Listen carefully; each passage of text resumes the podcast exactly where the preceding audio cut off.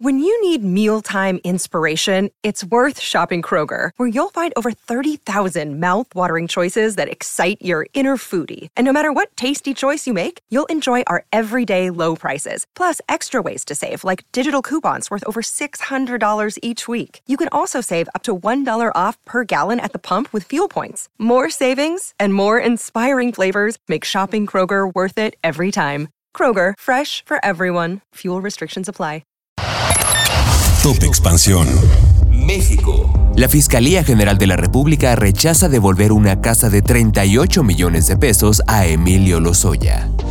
Internacional. Hamas entrega otro grupo de rehenes israelíes y de otras nacionalidades.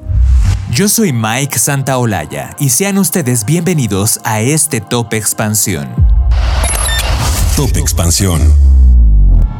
La Fiscalía General de la República informó que no devolverá a Emilio Lozoya, exdirector general de Petróleos Mexicanos, una lujosa casa en Lomas de Chapultepec asegurada en 2019 y es que la jueza federal Ana Lilia Osorno Arroyo determinó como improcedente la demanda de la Fiscalía para apropiarse del inmueble valorado en 38 millones de pesos, una resolución que la Fiscalía indicó que combatirá pues advirtió que el inmueble fue adquirido con recursos provenientes del lavado de dinero. La dependencia indicó que presentará una apelación y que este inmueble se encuentra asegurado en otro procedimiento penal diferente por delitos de asociación delictuosa y operaciones con recursos de procedencia ilícita.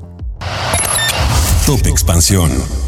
El ejército de Israel anunció este domingo que 13 rehenes liberados por el movimiento palestino Hamas en Gaza están de regreso en territorio israelí y otros cuatro están de camino a Egipto.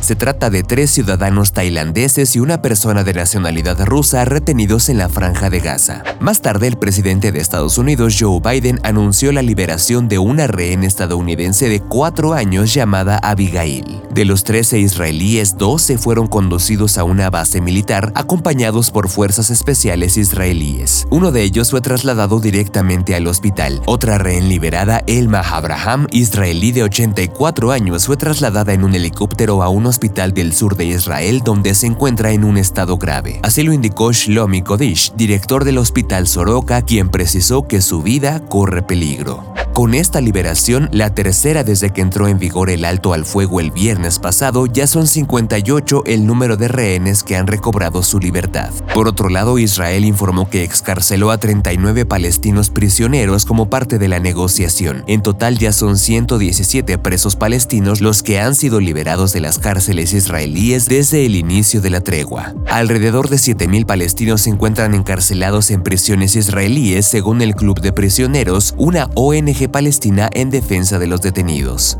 Final, finalmente, el presidente de Estados Unidos dijo que esperaba que la tregua de días acordada entre Israel y el grupo islamista palestino Hamas, cuyo final fue pactado para este lunes, pueda continuar más allá de mañana. Una fuente cercana a Hamas dijo a la agencia AFP que el grupo está dispuesto a extender la tregua de dos a cuatro días más. Esta tregua es la primera interrupción de los combates en las siete semanas transcurridas desde que Hamas mató a 1.200 personas y se llevó a Gaza a unos 240 rehenes. En respuesta a ese ataque, Israel ha prometido destruir a los militantes de Hamas que dirigen Gaza, bombardeando el enclave y montando una ofensiva terrestre en el norte. Según las autoridades sanitarias de Gaza, unos 14.800 palestinos han muerto, entre ellos 6.000 niños, y cientos de miles han sido desplazados.